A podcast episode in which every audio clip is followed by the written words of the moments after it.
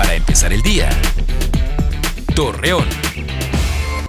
Muy buenos días, miércoles 28 de diciembre le presentamos la información para empezar el día. Debido al aumento de casos por meningitis en el estado de Durango, Hugo Almonte de León, vocero de la Secretaría de Salud, detalló que especialistas están trabajando día y noche para reducir las defunciones de los pacientes. La falta de precaución y uso de celular ha provocado que los accidentes viales se incrementen, indicó Juan José Ledesma Chavarría, coordinador local de la Cruz Roja de Torreón. Al respecto, invita a la ciudadanía a tomar conciencia y manejar sin distracciones. Durante hoy y los próximos días se llevará a cabo en la laguna de Durango la vacunación de refuerzo contra el COVID-19 para la población mayor de 18 años de edad.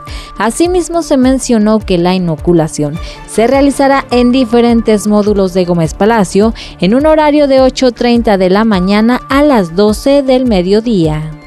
El Instituto Municipal de la Mujer en Torreón dio a conocer que durante este 2022 se atendieron alrededor de 400 mujeres que sufrieron violencia. Además, se abrieron carpetas de investigación para proceder en contra de quien resulte responsable por las agresiones que sufrieron.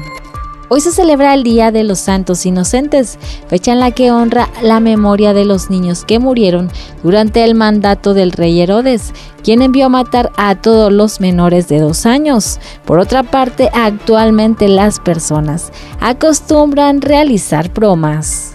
Acompáñanos con toda la información en punto de las 8 de la noche por Mega Noticias. Para empezar el día. Torreón.